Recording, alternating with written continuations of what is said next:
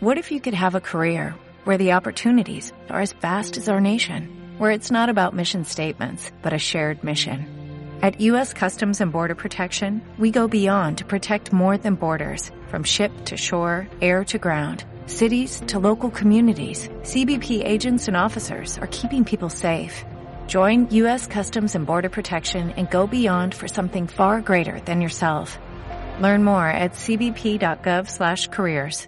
Hola a todos, yo soy Meiga y esto es Espiritualidad para Mundanos.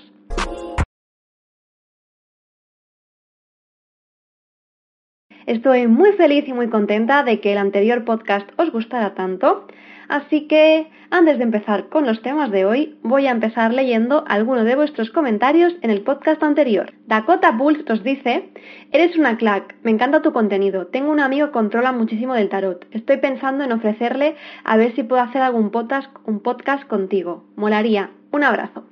A mí también me gustaría mucho, ya lo dije en el podcast anterior, si tenéis algún amigo que hable de este tipo de temas, yo encantadísima de hacerle una entrevista o de hacer un coloquio con esa persona. He, leído también algún comentario, lo que ahora no lo encuentro, que me señalaba que ese podcast, el último podcast que subí, no estaba subido en Spotify y veréis es que me está dando problemas la plataforma Evox, desde donde yo subo los podcasts para que estén en Spotify. Entonces, eh, estoy mirando de solucionarlo pero hasta que no esté solucionado, pues van a estar en YouTube solo. Me da bastante rabia, la verdad, porque es mucho más práctico escuchar los podcasts en Spotify, yo también lo hago ahí. Espero ya tenerlo solucionado cuando suba este, la verdad, porque me daría muchísima rabia no tener esto solventado.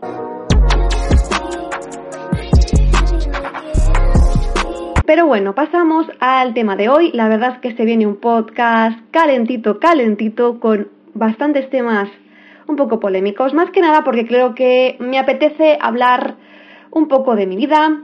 Estamos a fin de semana, eh, el mañana es lunes, eh, al menos para mí, las once y media de la noche, estoy a punto de empezar la semana eh, y entonces tengo como ganas de, de, rememorar y de pensar los errores y los fallos que he hecho durante esta semana para poder mejorar para la que viene. Entonces, estoy aquí un poco nostálgica, así que a lo mejor eh, voy a contaros cositas de mi vida, ejemplos que no sé qué tal van a, resonar, qué tal le van a sonar a la gente, si le van a gustar o no, si alguien se va a dar por aludido. Pero bueno, anyway, ya sabéis que aquí me gusta más hablar, que soy más abierta, que, que no tengo ningún problema a daros ejemplos más de mi vida personal y, yo encantada también de leeros, de quien quiera enviarme mensajes por mi Instagram. Ya sabéis que todas mis redes sociales las podéis encontrar en la cajita de descripción. Y me encantaría que me siguierais y que me escribierais y me contarais qué tal os parecen mis podcasts y si habéis vivido experiencias parecidas. Vamos a empezar hablando de gente tóxica. Y estaba pensando en lo mucho, mucho que agota la gente tóxica, lo mucho que me cansa, eh, lo que necesito como eh, parar, yo necesito parar y recargar mi barrita social siempre, ¿vale? O sea, yo no puedo estar tantos días viendo a gente, necesito estar siempre un poco sola, pero la gente tóxica especialmente me agota. Mi barrita social baja rapidísimo, cae, vamos, súper, súper rápido. Más rápido que cae la barra de eso de diversión de un sim si no lo tienes haciendo cosas pues yo no puedo, o sea, estar muchísimo, muchísimo tiempo con gente tal cual, como si fuera un sim, mi barrita va bajando, va bajando y acabo agotada y necesito estar tiempo pues a mi bola. Y la gente tóxica no sé qué tiene que me adelanta eso. De hecho, a veces si estoy con gente muy tóxica, llego a mi casa con dolor de cabeza. La verdad es que este tipo de energía no me mola nada. Y estaba pensando últimamente en la gente que tengo a mi alrededor, no voy a decir tóxica, porque realmente no creo que tenga gente tóxica a mi alrededor, em, que me afecte como tanto, ¿no? Sí que es verdad, pues a veces siento que tengo gente con comportamientos tóxicos, como todos tenemos en nuestra vida. No voy a ir yo de aquí de santa milagrosa privilegiada, que tengo yo un comportamiento tóxico nunca, porque sería total deciros mentiras, porque no es así, ¿no?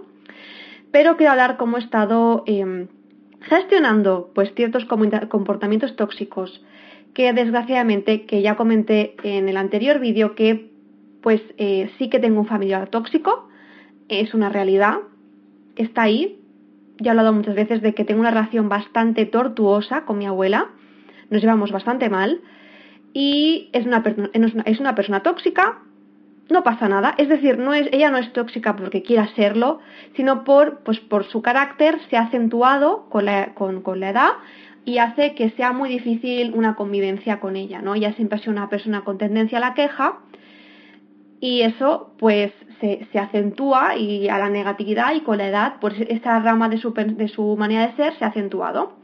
Y es difícil porque eh, así como con, con, otras, personas se puede hablar y le puedes decir, oye, esta cosa no me ha gustado, cuando es una persona mayor no tiene sentido hablar con ella porque va a estar en sus 13. Entonces, eh, pues bueno, em, estaba pensando un poco cómo se gestiona eso, ¿no? Y, que darme cuenta que muchas veces em, su manera de ser afecta a la gente que está alrededor, ¿no? Que ya no son, que no son mayores, ¿no? Que son gente joven y que se supone que tendríamos que saber detectarlo y no, no entrar un poco en, ese, en esa espiral de toxicidad. Y yo, por mi parte, intento pararlo, ¿no? Intento cortar un poco eso. Y, pero yo veo que a veces, pues lamentablemente, eh, eh, pues veo que, que, la gente que es más cercanos estamos a ella, que a veces es difícil como tener este control emocional porque te llega realmente a sacar de tus casillas y al final esa energía chunga la acabas como traspasando y es difícil como cortar con, o sea, ser tú el que corta ese fuego de toxicidad. Hoy, por ejemplo, eh, yo estaba aquí en habitación preparando el podcast y he llamado a mi madre. Esto ha sido hace 10 minutos, ¿vale? Eh, esta noche, la noche de, la noche anterior, ¿vale? Mi abuela no ha dormido. No dormió porque no se tomó esas pastillas, se, olvidó de tomárselas. Yo fui a buscarlas, pero mi madre las había dejado en un sitio diferente de lo habitual y yo no las vi. Entonces, como no vi las pastillas, me pensé que ella se las había tomado y no me preocupé. Ella tenía que tomar una medicación para dormir, ¿vale? No se tomó las pastillas, por lo tanto no pudo dormir esta noche. Y bueno, pues a ver, es una caca, yo lo entiendo, ella no puede dormir, tampoco, claro, ella no, no, no entendía por qué no podía dormir, no se le ocurrió darse cuenta de que era por el tema de las pastillas y venir a pedírmelas a mí. Y yo, claro, me fui a dormir tranquila pensando que las había tomado. Eh, bueno, sin más, ¿no? Pero ha llamado a mi madre y mi madre le ha dicho que mañana, pues las cosas que tienen que hacer. Y mi abuela ha dicho, no, yo con la noche que he pasado, mañana no voy a hacer nada. Yo pensando, pero la noche que has pasado, a ver, no has dormido una noche. Ya está. O sea, me refiero a que no, yo he dicho, es que no has dormido en la UCI. No, no, o sea, cálmate, no has dormido en tu casa, pero me estás diciendo como si hubieras dormido en un hospital, como si has pasado la peor noche de tu vida con una neumonía y lo que ha pasado es que has tenido insomnio. Y yo, es que, y claro, yo me doy cuenta de que eso me molesta, entro, atrapo, porque le digo, ¿qué dices? Y luego digo, ¿para qué digo nada? Si es que no va, o sea, el decir o no decir algo no va a cambiar su manera de ser, sino que ya me va a contestar y vamos a entrar en un ciclo sin fin de discusiones. Eh, y es difícil, la verdad, cuando tienes a alguien así, con una energía tan tóxica y que además no puedes luchar contra eso, desconectar. Entonces yo entiendo mucho y empatizo un montón con la gente eso, que me habla de relaciones tóxicas con familiares o con, con gente, porque es súper difícil. Em, no sé si conocéis a Libros de María Antonieta. Os voy a dejar su, Instagram aquí abajo. Tiene un canal muy chulo de libros, pero a mí lo que me flipa de su, Instagram es que habla de temas creo que súper interesantes y ella a veces ha hablado de la mala, la mala relación que tiene con su madre y ha recomendado libros como para gestionar un poco eh, eso. Y la verdad es que eh, lo recomiendo un montón y leer sus stories pues me ha hecho, me ha hecho como sentirme un poco más comprendida, ¿no? Porque mm, yo sí que veo que mucha gente tiene relaciones súper bonitas con sus abuelas y yo con la mía pues os lo juro que no, no hay manera, no hay manera y yo pues eso, eh, hay que llorando y es difícil para mí desconectar. Sí que es verdad que con los años, yo llevo aquí viviendo como unos 5 años, cada vez me estoy más entrenada a eso. Incluso a veces, me da un poco de miedo. El hecho de, cómo estoy entrenada. Em, porque eh, cómo cambio eh, de, o sea, ya de enseguida de mente de tono, porque no quiero como que ella me fastidie el día, ¿no? Entonces, discutimos, nos gritamos, y como que me cierro en mi cuarto, respiro y ya vuelvo a estar bien. Que esto por una parte creo que es guay, el hecho que sepa controlar esa, esa sensación, pero tampoco me gusta ya tener que enfadarme, me gustaría evitar esa parte, ¿no? No, no, no, no llegar al punto de cabrearme, sino que ya directamente eh, no llegar a eso, no, ya no pasar porque me relajo muy rápido, sino directamente no llegar al punto del enfado. Y es que, digo, es muy difícil, ¿no? Cuando, cuando tienes contacto con alguien tan cercano, con alguien cuando te saca las casillas, la verdad. Y nada, he estado eh, analizando aquellas cosas que hago un poco pues para sacarme, yo digo, de mi onda. Eh, os digo, si vivís al menos con alguien tóxico, eh, a mí tener un pestillo me ha cambiado la vida. Y es una cosa que vale dos euros o menos, o no sé qué me costó, muy barato, en el uh, Leroy Merlin, en vuestra tienda de carpintería favorita. Leroy Merlin, patrocíname el podcast y me ha cambiado la vida. Sin duda, ponerme un pestillo, así que lo recomiendo muchísimo. Pero también vamos a hablar de aquellas relaciones tóxicas o de aquellas personas tóxicas que, que no tienen por qué vivir con nosotros, ¿no? Sino que son un poco de nuestro trato diario. Y también eso, aprender un poco a que no nos afecten tanto, porque lamentablemente, aunque os pueda decir, no, si tienes una amiga tóxica, deja de verla. Pero a veces vas a clase con esa persona, o esa persona trabaja contigo, y, o es tu roomie, y es un poquito difícil el hecho de desconectar al 100% de esa persona. Y otras veces, os lo he dicho antes, que no todos somos aquí eh, una doña milagritos perfectas y todos podemos tener en nuestro día a día comportamientos tóxicos. Así que de la misma manera que lo podemos tener nosotros, puede ser que tengamos amigos o compañeros que tengan comportamientos tóxicos. Y cuando empiezas con el desarrollo personal, hay como mucha tendencia a decir, ¡ah! Eso es tóxico. Y hay que tener un poco de cuidado en ese sentido. Así que el primer consejo que os doy es prevención ante, ante las personas tóxicas, ¿vale? Ir con la, alerta puesta y ya si detectas a alguien que es tóxico en tu clase, en donde sea, pues intenta no juntarte muchísimo con esa persona. Si ves a alguien que es súper negativa, alguien que tiene comportamientos súper negativos, súper quejicosos, ya di no, amiga, di no, porque aunque te pueda caer muy bien, aunque puedes tener cosas en común, no va a ir para más. Yo la verdad em, recuerdo eso, tener amigas que, bueno, que, que yo veía esos comportamientos, veía amigas exageradamente depresivas, exageradamente quejicosas, que ya hay un punto que porque tú mucho intentes animar a esa persona, siempre está super down, siempre está criticando a los demás. Y aunque em, he conocido dos personas así en mi vida, y aunque tenga aunque tengas como attachment al principio, por, porque a veces eh, gustos en común, eh, la persona pues puede tener otras cualidades, pero cuando tienes ya una personalidad de base tan de, vibración tan baja, ¿no? De alguien que constantemente se está quejando, que constantemente eh, pues todo mal. Además, eran ambas esas chicas que, que, fueron dos amigas que tuve en tiempos separados, ¿vale?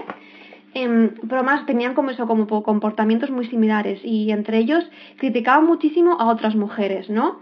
Eh, eh, pues si venía otra chica y esta chica va a robarnos el novio, cosas así, ¿vale? O sea, robarnos el novio me refiero porque eh, yo tenía a esta mejor amiga y las dos teníamos cada una nuestras respectivas parejas y yo le presenté em, a una chica que pues por si esa chica podía ser también nuestra, nuestra roomie, ¿no? Y vio a esa chica y dijo, esa chica es demasiado guapa como para vivir con nosotras, ¿no? Es demasiado guapa y nos va a robar el novio. Y yo ahora pienso y digo, what the fuck, colega. O sea, eh, ni su novio ni el mío eran Brad Pitt.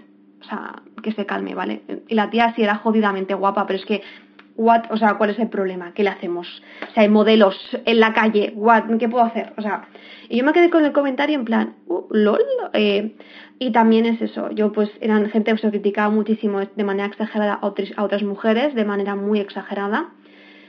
Y pues ya cuando ese tipo de personas, en serio, aunque tengan otros rasgos de la personalidad que te puedan llamar la atención, a lo largo, a la larga, eh, si tienen esa base y no la van a cambiar, te, van a acabar estirando.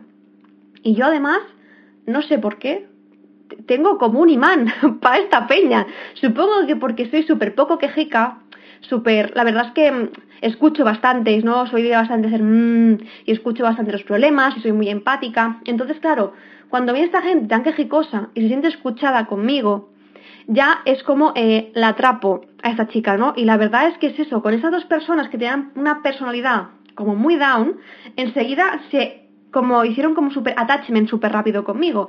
Y eso sumado a mi tendencia de a la primera persona que conozco con la que me llevo bien, estoy en plan, mm, you are my sister, friends forever, que eso por una parte me ha llevado a conocer gente súper maja, que he conocido eh, amigas super guays al tener este tipo de personalidad, de, de enseguida que conozco a alguien que me caiga bien, es como mm, friends forever, y me ha salido bien, pero a veces no te sale bien, porque a veces entran a little bit of de mentores en tu vida. Entonces, sí puedes prevenir. Si te das cuenta de que alguien huele a chamusquina, te llama too much para contarse tus problemas, que siempre se está quejando y que no se alegra nunca de tus logros, que solo se alegra de tus desgracias, huye amiga, huye. Número dos, aprende a decir que no.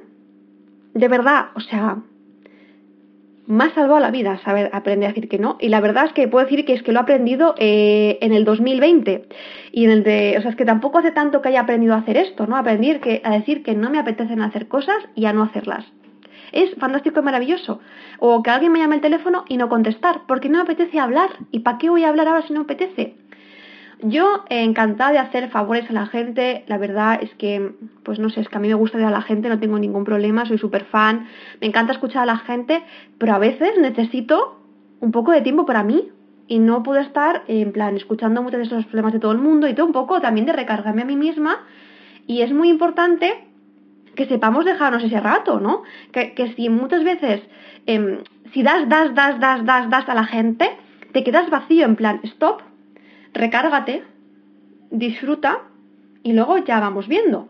Y dentro del tema de aprender a decir que no, los dije en otros vídeos, yo tengo como tendencia, o sea, a mí me, costaba em, decirle que no a gente que me caía mal, o sea, realmente gente que me caía mal y con los que no quería quedar, me costaba negar eso, ¿no? O sea, decir, mira, es que no me apetece quedar contigo porque es que pareces un, un gilipí. Y, y, es verdad, y lo digo sin ningún tipo de vergüenza, he quedado con personas que realmente me caían mal. O sea, eh, es verdad, lo he hecho. Yo nunca he quedado con alguien que no soporto, pues bebo.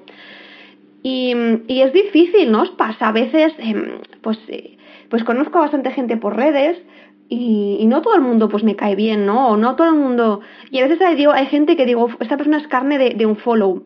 Y me cuesta, aún estoy en eso, de detoxicándome un poco de Instagram porque hay gente que digo, es que no me cae bien esta persona y la sigo siguiendo un poco por, por un compromiso.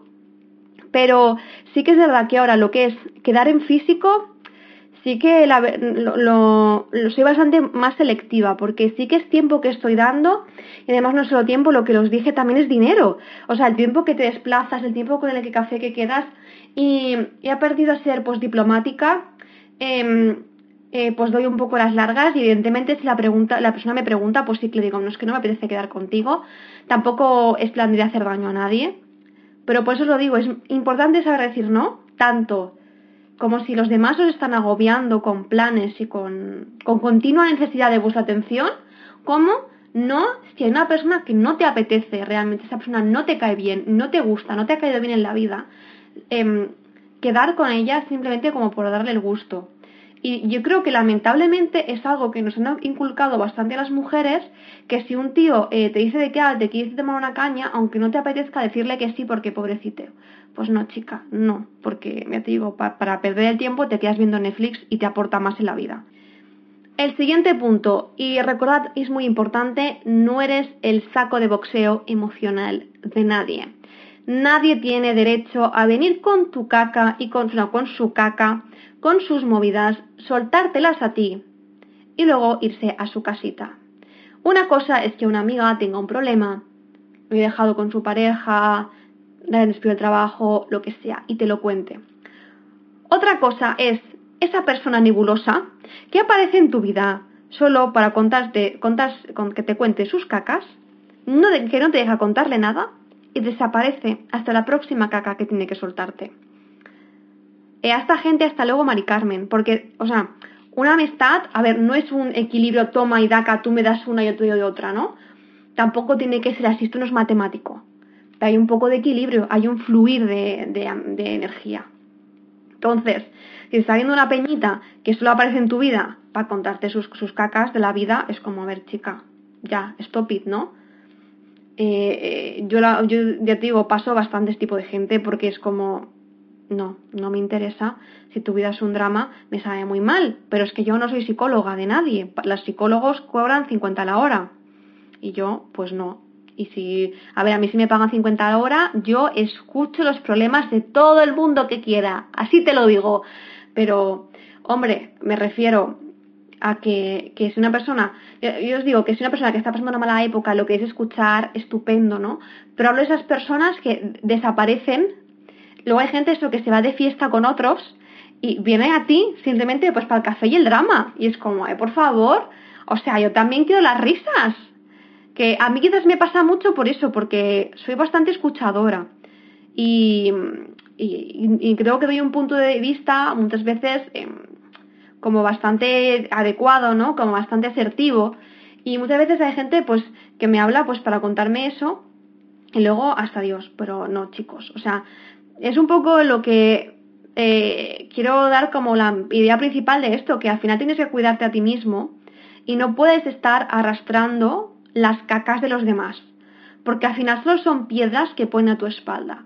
Tú gestionas tus problemas. Y cuando tienes tus problemas gestionados, te apetece escuchar a un amigo, a tu, una pareja o lo que sea, pues lo escuchas o a un familiar, pero no tienes por qué cargar con los dramas de los demás, porque encima hay gente que se enfada si, si ellos están mal y tú no estás igual de mal que ellos.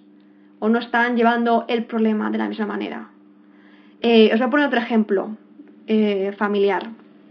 Mi madre estaba muy preocupada por mi abuela, pues evidentemente mi madre es hija única y mi madre estuvo muy preocupada durante todo el estado de alarma por la salud de mi abuela. Porque yo, pues, a ver, yo entraba y salía para ir a comprar y no, hice ninguna salida más en algún momento para llevarle algo a casa de mis padres pero no hice ninguna salida más. Eh, pero claramente mi madre estaba muy preocupada. De hecho, mi abuela una vez se escapó a comprar el pan. Y mi madre se puso fatal y se enfadó conmigo porque yo no estaba tan mal como ella, porque yo no estaba sufriendo lo mismo. Y yo, pero es que ¿qué sentido tiene? O sea, se ha escapado, ha vuelto, no se ha perdido, ¿qué le voy a hacer? Tiene 80 años, yo no voy a regañar, bueno, tiene ya casi 90, yo no voy a regañar a alguien de, de su edad por porque se escape. Yo ¿qué, le hago tampoco, yo no soy el gran hermano. O sea, no puedes estar con todo. Entonces, me refiero a que si a veces alguien eh, tiene una pérdida o, le pasa algo malo y se enfadan porque tú eh, estás feliz y es como, o tú estás normal. Bueno, chicos, al final también cada uno eh, gestiona sus movidas a su manera, ¿sabes? Y no tienen por qué, como para gestionarlas igual y porque alguien a lo mejor al tener una pérdida y gestione su pérdida de una manera y tú de otra, de otra diferente, no significa que esa persona no esté sufriendo, ¿sabéis? Eso también es como con las parejas, que cuando a veces eh, uno está muy mal llorando y tal y ve al otro de fiesta y, piensas que no lo está gestionando. A lo mejor su gestión es diferente, a lo mejor no lo está gestionando, pero a lo mejor es diferente, entonces no lo sabes. y el sufrimiento no es cuantificable.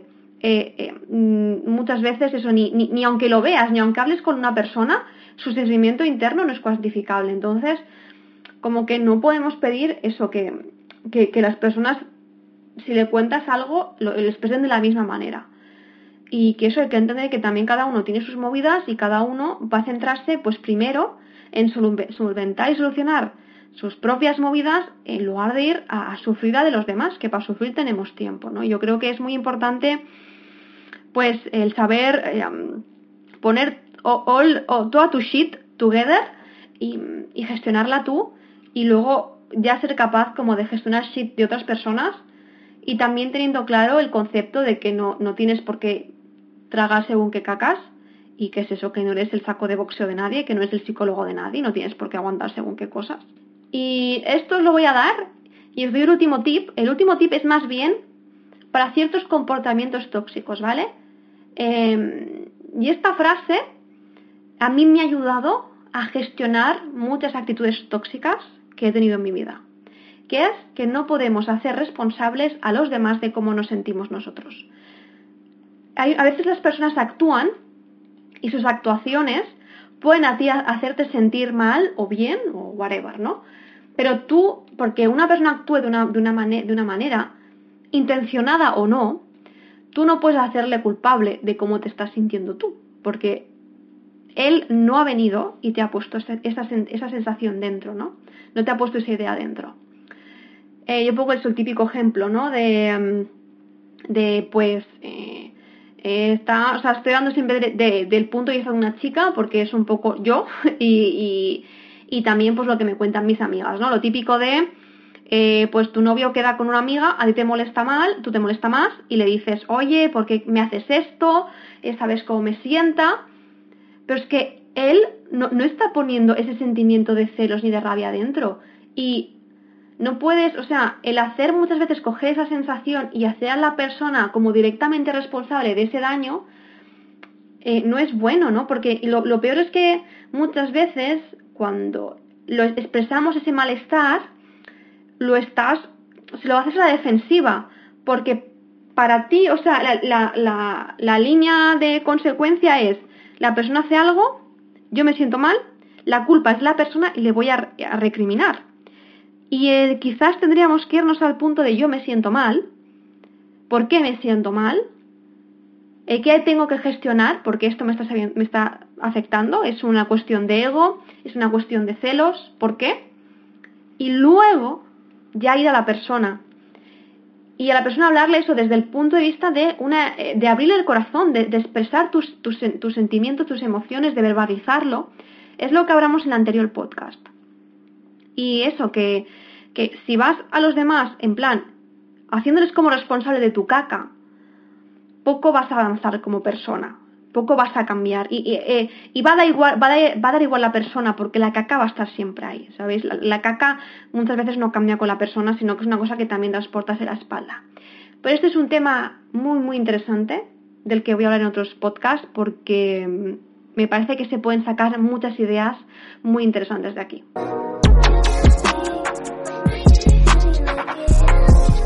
Y hablando de toxicidades, os quería hablar de la que ha sido para mí mi toxicidad principal, creo que una de las, eh, creo que se llaman como heridas del alma, ¿no? O zonas erróneas que tenemos todos, pues la que a mí más eh, me ha afectado a de mi vida, que es la envidia. Y, cómo he estado yo gestionando un poco ese tipo de toxicidad. Y es una cosa que aún hoy en día eh, me afecta.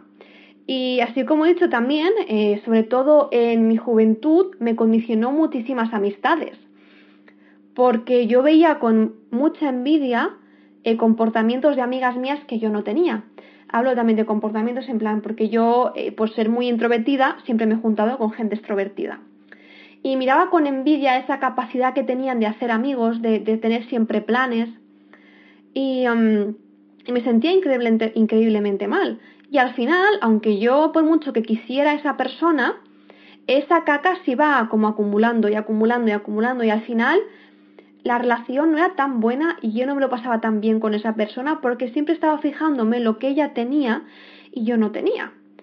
Em, me pasó eh, hace, bueno, en bachillerato, lo recuerdo mucho con una amiga mía, que era pues la persona más simpática del mundo, de verdad, eh, eh, actualmente ya no está en mi vida, pero guardo esa amistad con muchísimo cariño, en plan, era una persona que, al menos yo recuerdo en mi mente de persona de 16 años, que era una persona pues súper abierta, súper simpática, le caía bien a todo el mundo y a mí me daba tantísima envidia porque yo no conseguía eso. Yo, tan introvertida y tan torpe eh, socialmente, no conseguía es, eso que conseguía ella de gustarle a todos los chicos, de caerle bien a todas las chicas. Y mm, al, al principio, pues todo bien, pero yo me daba cuenta de que iba guardando esa rabia contra de ella. Y cada vez intentaba fijar más en sus defectos. Y, no, bueno, fue por cosas de la vida, nos separamos, no fue tanto por eso. Pero yo sí que en los últimos años yo no disfrutaba igual de la amistad y no me apetecía ya contarle tanto las cosas, porque eh, lamentablemente la envidia es que es un veneno que te va corrompiendo. Y la verdad, eh, con los años, pues lo he estado gestionando y que al final es solo un reflejo de mi inseguridad el, el hecho de, envidiar a otra gente. Y, y, es difícil, pero recomiendo cambiar esa envidia por una admiración, por aprender cómo esa persona ha logrado eso que quieres. Y muchas veces em, también ser consciente de que no pasa nada si tú haces las cosas de otra manera, si las haces más despacio, si las haces en otro ámbito, porque muchas veces como que nos obsesionamos en hacer las cosas así como lo ha esa persona que tanto nos gusta, pero no tiene por qué ser la más adecuada. A mí me ha pasado, os digo, porque mi tendencia era de juntarme con gente extrovertida y a mí me daba mucha envidia. Y no fue hasta, en plan, eh, ese mismo año, después de, tuve un año un poco raro en bachillerato, estuve yendo a una psicóloga. Y hablaba de eso, ¿no? De cómo me daba envidia que mi amiga tuviera tantísimos planes, que tuviera tantísimos amigos. Y mi psicóloga me hizo ver de que ser introvertida tampoco estaba mal. Que, que las relaciones que yo conseguía crear eran diferentes. Ni peores ni mejores que, las de, la, de, mi, de mi amiga, que se juntaba con todo el instituto, ¿no? Y que ser introvertido tenía sus cosas buenas y que no estaba mal simplemente era una parte de mi personalidad.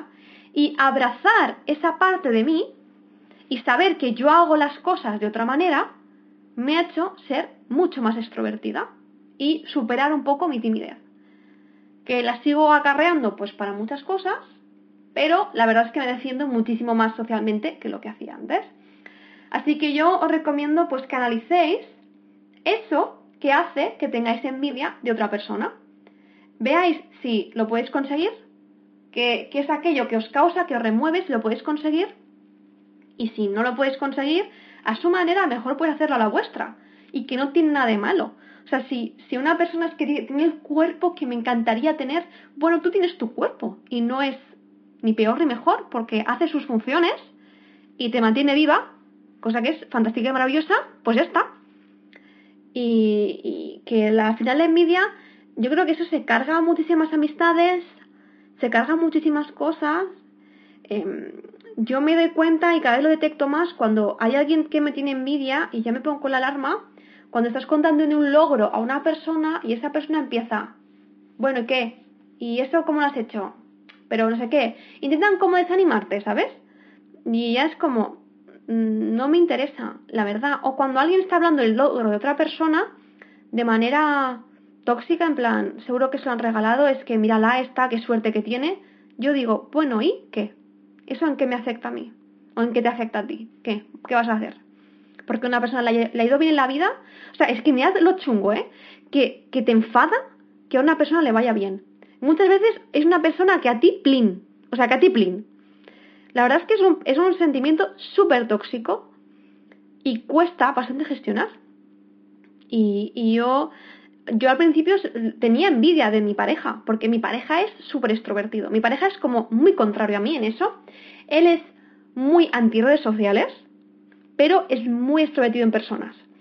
Él lo suelta sin un grupo de gente y se pone a hablar el chico.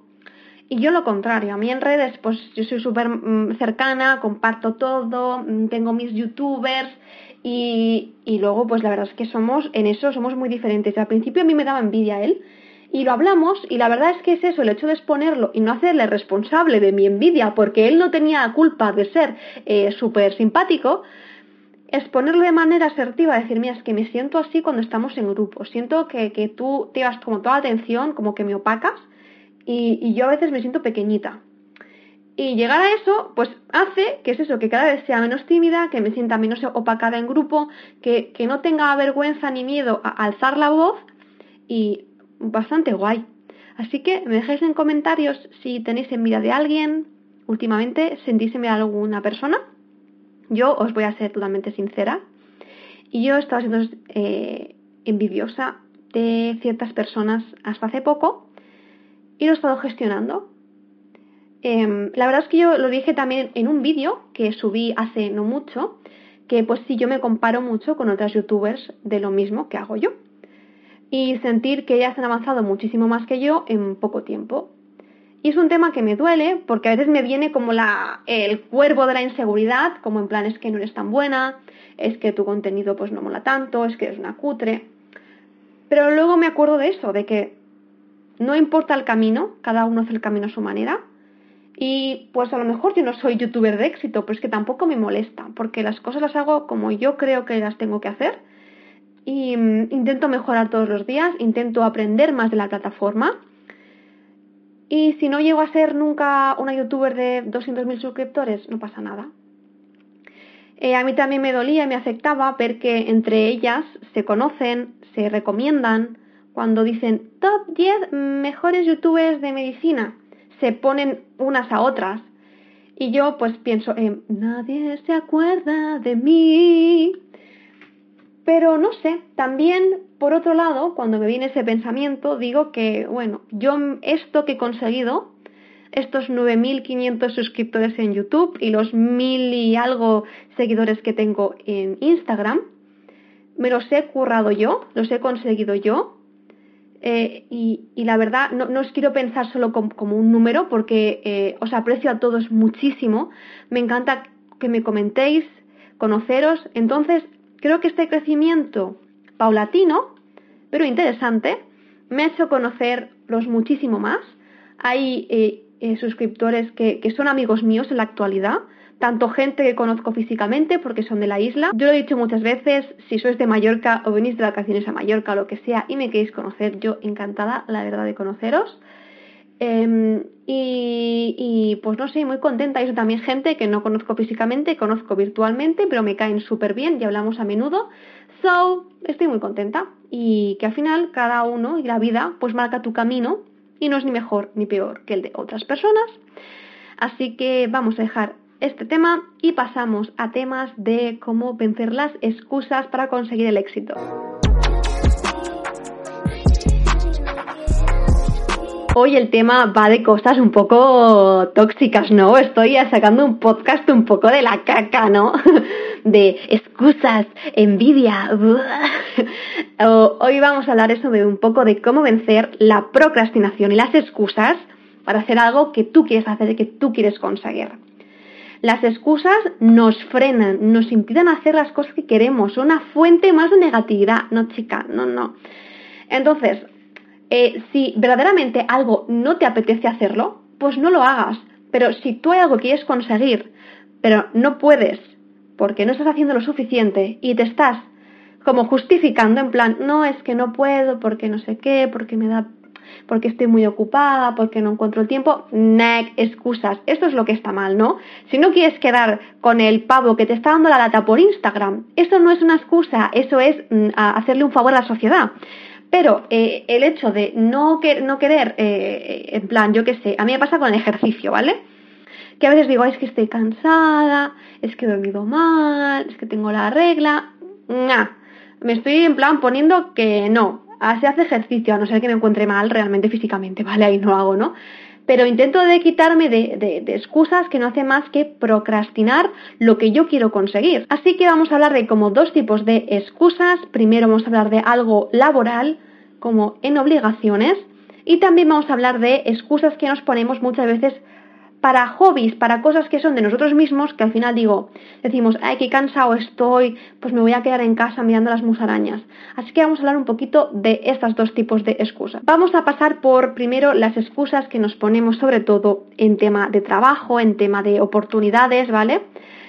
Y quiero que tengamos claro de que si no arriesgamos algo, no vamos a ganar. Si no das un paso fuera de tu zona de confort, es difícil eh, avanzar, pues sobre todo os digo en eso, en, trabajo, en, en trabajo, en estudios. Si te apetece estudiar algo y no das el paso a realmente matricularte, pues porque no te ves capacitado, porque eh, ahí no, no sé si me van a ir bien los horarios, no sé si voy a estudiar. Si tú mismo ya te estás frenando en eso, es que no vas a poder avanzar como persona, no vas a poder llegar a, lo que quieres hacer. Em, muchas veces me pregunta la gente en plan, ¿cómo eres tan constante? ¿Cómo eh, no, no, no, no te olvidas de tu objetivo, que para mí, es eh, pues, para mí es medicina? Pues precisamente el hecho de tener un objetivo, el querer llegar a algo, ya os digo, sea laboralmente o en estudios, eso es lo que me mantiene siempre motivada, el hecho de que no, no, no pierda las ganas, por mucho que a veces me diga no puedo más, eh, pues me sigo animando. Y os tengo que decir que para mí entrar en medicina no fue mi primera opción. Eh, no me veía capaz, no veía que físicamente podía aguantar el ritmo de estudio. Pues que hay que tirar para adelante. Si no rompes tus propias mm, barreras, pues poco vas a seguir avanzando. Entonces, yo creo que es muy importante el hecho de que le perdamos un poco el miedo a lo que queramos conseguir, que no nos justifiquemos con nuestras inseguridades, con nuestras supuestas carencias que quizás ni siquiera tenéis, para conseguir objetivos que realmente os apetecen, que son lícitos. Yo os digo que no rindáis ante eso y que es eso, que no os justifiquéis, que si conseguís conseguir algo, se consigue. Y que a lo mejor no es que decir que no a cosas y hacer sacrificios, evidentemente, porque no va a venir una nube y te va a dar el título de lo que quieras encima. No ocurren así las cosas, no ocurren los milagritos.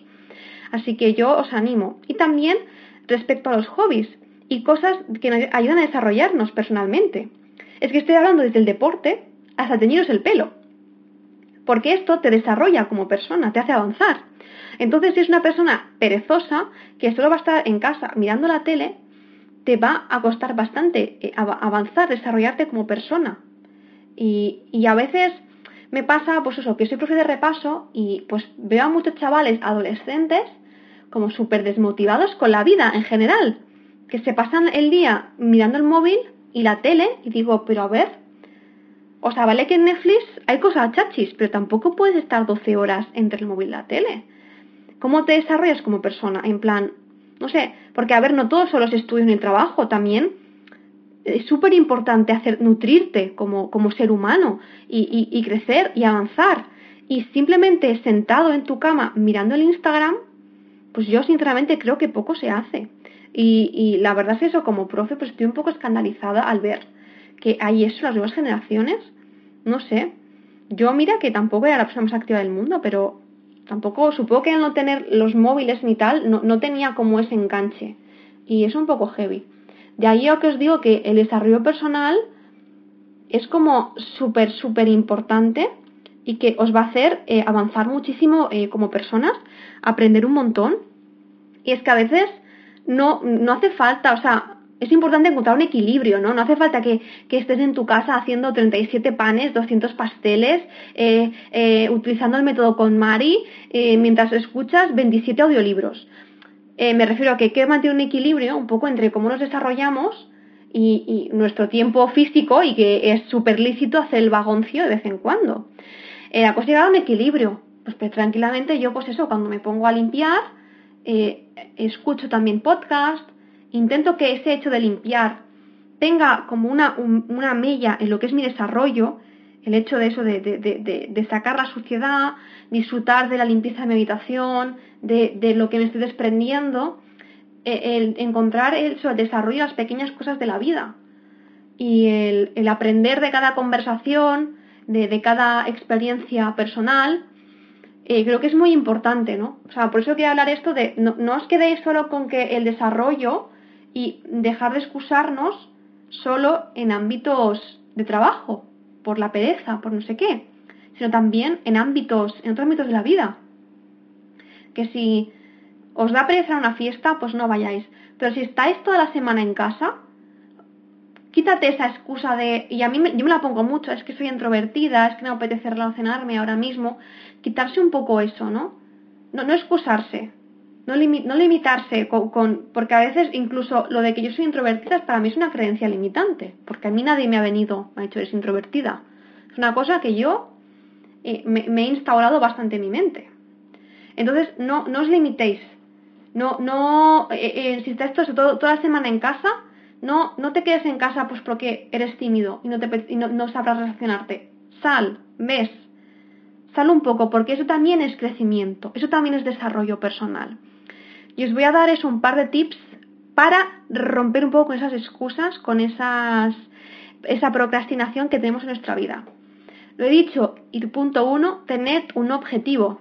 Tened un objetivo, os digo, no solo en el trabajo, sino también un objetivo en cosas que queráis conseguir un objetivo físico, un objetivo en cómo queráis eh, pues eh, mostraros con los demás, en cómo os queráis relacionar. Si estás aprendiendo a dibujar, un objetivo un poco de a qué, cursos quiero hacer, quiero acabar este curso de dibujo o quiero eh, aprender a dibujar mejor, quiero que mis dibujos del año 2019 sean mejor que los 2020, quiero escribir un libro, que haya objetivos que tengáis ganas de cumplir, tanto en vuestro sitio de trabajo estudio como fuera. Eso os va a ayudar muchísimo a manteneros activos. Dos, vuestra personalidad y vuestro pasado y vuestras enfermedades mentales todo eso, nada de eso os define como personas, al menos al 100%.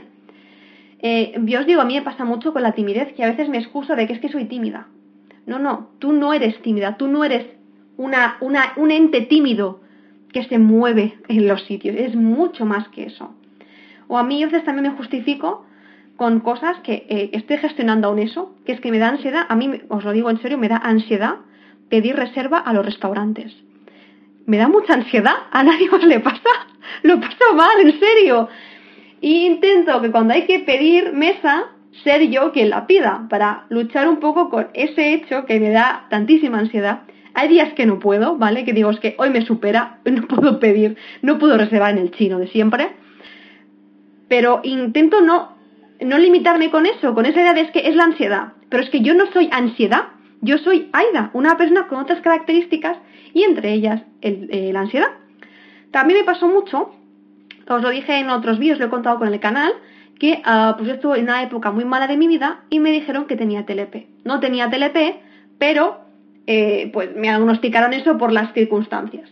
Pues todo lo que decidía en ese momento, o mis actuaciones, o sea, yo creo que tanto mis actuaciones como, como los demás me trataban, era un poco porque tenía TLP, ¿no? En plan, eh, si cambiaba de opinión, ay, es que eso sea por el TLP. Si discutía, es que eso sea por el TLP. Cuando yo, como ser humano, número uno, no tenía TLP, que es trastorno límite de la personalidad. Y número dos, además que también creo que pasa mucho con la gente que tiene TLP, que cualquier cambio de decisión, que es cierto que el, el trastorno límite de la personalidad hace que tengan más cambios de decisiones, es, es un rasgo, no tiene por qué tener todo el mundo, evidentemente. Esto muchísimo mejor lo sabe una persona que tenga trastorno límite, que espero que nos ilustre por este podcast. Em, que evidentemente, pues sí que es verdad que tiene a veces cambios de gustos, pero no significa que todo cambio de gusto que tenga esta pobre persona sea por el TLP, porque esta persona, aparte de ser una persona con TLP, de tener ese rasgo de la personalidad, que evidentemente le influye bastante en su vida, pero tiene otras muchas cosas, otras muchas características. La personalidad de las personas es que es muy rica. Yo nunca he conocido a nadie que sea exactamente igual. Somos un universo en nosotros mismos. Entonces, no puede ser que un rasgo de tu personalidad, porque sea un rasgo, vale, bastante importante, puede ser, pero que defina todo tu ser, que demarque todas tus decisiones. No, porque una persona puede tener ansiedad, puede tener TLP, puede tener depresión, pero no es una ansiedad, no es un TLP, no es una depresión. Y a veces, el romper con esa idea eh, evidentemente tienes que pedir ayuda. Y, te ayuda, evidente. Es que eso, eh, ya lo he dicho en todos mis podcasts. Yo no soy psicóloga, no soy psiquiatra. Id a pedir ayuda si la necesitáis, evidentemente. Pero que sepáis que cualquier rasgo de tu personalidad no te define. No eres tú eso, 100%. Yo no soy ansiedad o yo no me siento ansiedad. Es una cosa que me afecta en mi día a día, pero no quiero que me limite, sino la identifico y trabajo con ella. No quiero usar mi ansiedad como excusa para dejar de hacer cosas. A eso me refiero. El tercer punto. Todo error, todo, todo aprendizaje, todo forma parte del mismo camino. Entonces, que no tengáis miedo a equivocaros, a, caeros, a fallar, porque esos todos son pasos más en el camino de conseguir lo que queréis. O sea, si queréis entrar en una carrera y no podéis, no digas, ay, es que ya no voy a entrar en la vida, hasta luego, ya la dejo para siempre, mi objetivo a la mierda. Pues no voy a intentarlo, no pasa nada. Y a veces lo que hemos dicho, no por seguir un camino o ir de una manera, eso va a ser lo, lo adecuado, lo mejor para ti, o lo que tú piensas como que solo es tu camino para la felicidad, es ese. Hay muchos para llegar a sentirse de, de una manera, que, de la manera que te gustaría. Entonces, no tengáis miedo a salir de la zona de confort, de intentar cosas nuevas, de si no sales, si te equivocas y fallas, no pasa nada. La gente que te quiere lo va a entender, la gente que te quiere no te va a estar recriminando los fallos, la gente que te quiere te va a animar a seguir. Así que no tengáis miedo por eso, porque yo os digo, yo todas las veces que intenté entrar en medicina y todas las veces que me dijeron que no y me cerraron puertas, esos solo fueron más escalones para poder llegar a donde estoy ahora. Y por último, y lo más importante para conseguir nuestros objetivos, es disciplina. Chicas, súper, mega, ultra importante ser disciplinados y disciplinadas. Eh, la verdad es que tengo la suerte de que siempre he sido muy disciplinada. No, supongo, no sé si es que es algo genético, porque eh, mi padre también lo es muchísimo. o porque se me ha inculcado desde pequeña, porque él me, me enseñó como yo siempre lo vi muy disciplinado a él, yo también lo soy mucho. Así que no sé muy bien por qué, pero sí siempre he sido muy disciplinada, así que eso me ha costado. Entiendo que cuesta. Y es una característica que, se cuesta a generar ese hábito, pero os prometo, es que también se me está acabando el tiempo de podcast y es un tema muy extenso, todos los trucos que os puedo dar para ser más disciplinados y más disciplinadas. Tengo un montón de ganas de daroslo. Además, por eso, porque es que vi, veo a estos adolescentes a los que doy clase y digo, mm, necesitan esa disciplina, realmente la necesitan. Entonces, me gustaría dar trucos eh, pues eh, para ayudar un poco a conseguir esos hábitos, a conseguir eh, que, que, cuando no tengamos ganas de hacer cosas, realmente nos pongamos a hacerlas. Y lo siguiente es tiempo. Esto no es como cuando alguien dice quiere conseguir algo y luego dice es que lo quiero para anteayer. No, mi ciela. Las cosas tardan en conseguirse. Y cuanto más grande sea tu objetivo, pues más grande va a ser el tiempo en conseguirlo. Puede ser, hombre, oye, que hay milagros para todo, ¿no? Pero es que no todo el mundo es un Bill Gates, ¿no? No todo el mundo consigue lo más grande, así como muy rápido, sin estudiar, sin conseguir nada. Las cosas no van así. Eh, las cosas, pues hay que macerarlas, hay que aprender del campo, hay que mejorar, mejorar. Entonces, pasa mucho también la gente cuando se mete en una carrera, se desmotivan sobre todo, por ejemplo, una carrera con medicina, y me preguntan, ¿pero cómo aguantas tanto tiempo? Porque estoy consciente de que es una cosa que para mí es muy importante y por lo tanto, pues requiere tiempo y no me da tiempo dedicárselo, aunque sean seis años, la gente es que son seis años estudiando. Pues si te parece que es mucho, a lo mejor pues no es lo tuyo, ¿no? Porque me ha escrito muchísima gente, es que me parece mucho tiempo y no me veo capaz. Pues ya, mira, chico, ni lo intentes, ya, bájale, porque si te vas a poner ya así de entrada, o sea, eh, pues evidentemente las cosas duran, las cosas cuestan tiempo. Y hay mucha gente que he escuchado que, se raya de meterse en una carrera porque son cuatro años.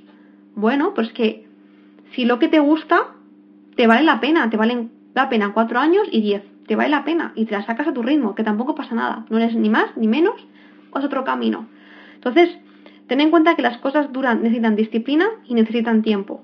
Y, y, sin, y, y dentro de la disciplina implican sacrificios. Así que si vais a perseguir un objetivo, tened en cuenta si ese objetivo vale más. O sea, si, si, sois capaces de, sacar ese tiempo y esa disciplina para dedicarse a ese objetivo, entonces realmente es un objetivo como legítimo y vais a poder luchar por él.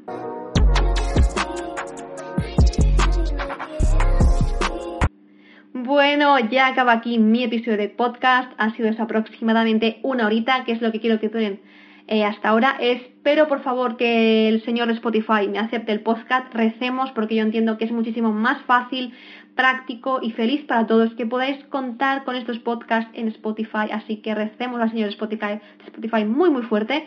Yo voy a luchar un montón para que esté subido ahí.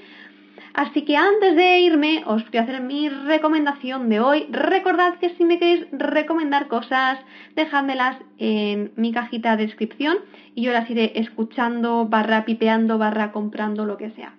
La primera de todo es el té matcha, que hace poco fui a un sitio de Palmanova a tomar un té matcha y es que me encanta el té matcha. Me gusta muchísimo. No le acabo de pillar el truquillo al del Mercadona. Creo que es porque quizás se me queda un poco grumoso. La próxima vez que me compre voy a intentar eh, diluirlo con la batidora. La batidora sí que tengo que es como de, hacer smoothies. A ver si me queda mejor. Pero claro, cuando voy a sitios fuera y tiene té matcha, pues casi siempre me lo pido. Me encanta el del Starbucks, aunque tiene té matcha y 300 gramos de azúcar. Pero está tan bueno. Ahí el viernes voy al fan que es, hay aquí un Starbucks. En Mallorca no hay muchos Starbucks, ¿vale? Pero ahí tienen uno. Así que yo, ¡ah! Starbucks, encantada, qué bien. Así que voy a poder tomar un té matcha que es que de verdad me apasiona, me tiene loca. Si sois de Mallorca y conocéis sitios donde den té matcha riquísimo, riquísimo, riquísimo, decidme dejándolo en comentarios. Así que iré a por ellos. Y la segunda cosa que quiero recomendar es que me compré el año pasado bueno, año pasado no, creo que por, por septiembre de este año me compré un modificador con, eh, con esto, con aceites esenciales y mola muchísimo. O sea, me costó poco, creo que unos 20 euros. En Amazon creo que también puedes conseguir por el mismo precio. Yo el mío me lo compré en el Lidl. venía el, el cacharro, que es humidificador, hace luces mágicas y con dos esencias, que una es lavanda, que la tengo aquí, y la otra creo que es sándalo. Y es que me encanta, de verdad. Nada me quiero comprar esencias nuevas, porque esos que me vinieron no estoy muy contenta con las esencias, creo que no huelen tan fuerte como otras que sí he olido. Y la verdad es que me relaja muchísimo, lo he tenido encendido ahora un rato antes de ponerme con el podcast mientras hacía el guion. Y la verdad es que pues estoy como súper contenta con esto. Es que lo tenía abandonadísimo en el fondo de mi armario y he dicho, un momento, yo tengo eso. Es que normalmente para los podcasts me pongo incienso y yo digo, mm, si en lugar de incienso que hace como calor me pongo el humidificador este y me da la vida, la verdad. Te queremos humidificador. Así que nada, os recomiendo mucho que os compréis uno y si sabéis de páginas web así españolas que vendan esencias baratitas, avisadme porque no sé dónde conseguir esencias y preferiría comprarlas en un herbolario o así y no Amazon, la verdad. Esta semana iré a algún herbolario a ver si encuentro porque me apetece muchísimo encontrar estos aceititos que huelan súper potente. Y nada, muchísimas, muchísimas, enormes gracias por escucharme, muchísimas gracias. Espero que este podcast os haya aportado valor y cosas positivas para la semana. Os envío un beso enorme, guapísimo, gigantesco. Que la gente que escuchéis este podcast para mí sois mis consentidos, que, que os aprecio muchísimo, muchísimo, muchísimo. Y nos vemos próximamente en un próximo podcast. ¡Chao! Hola, buenos días, mi pana. Buenos días, bienvenido a Sherwin Williams. ¡Ey! ¿Qué onda, compadre? ¿Qué onda? Ya tengo lista la pintura que ordenaste en el ProPlus app. Con más de 6.000 representantes en nuestras tiendas listos para atenderte en tu idioma y beneficios para contratistas que encontrarás en aliadopro.com. En Sherwin Williams somos el aliado del PRO.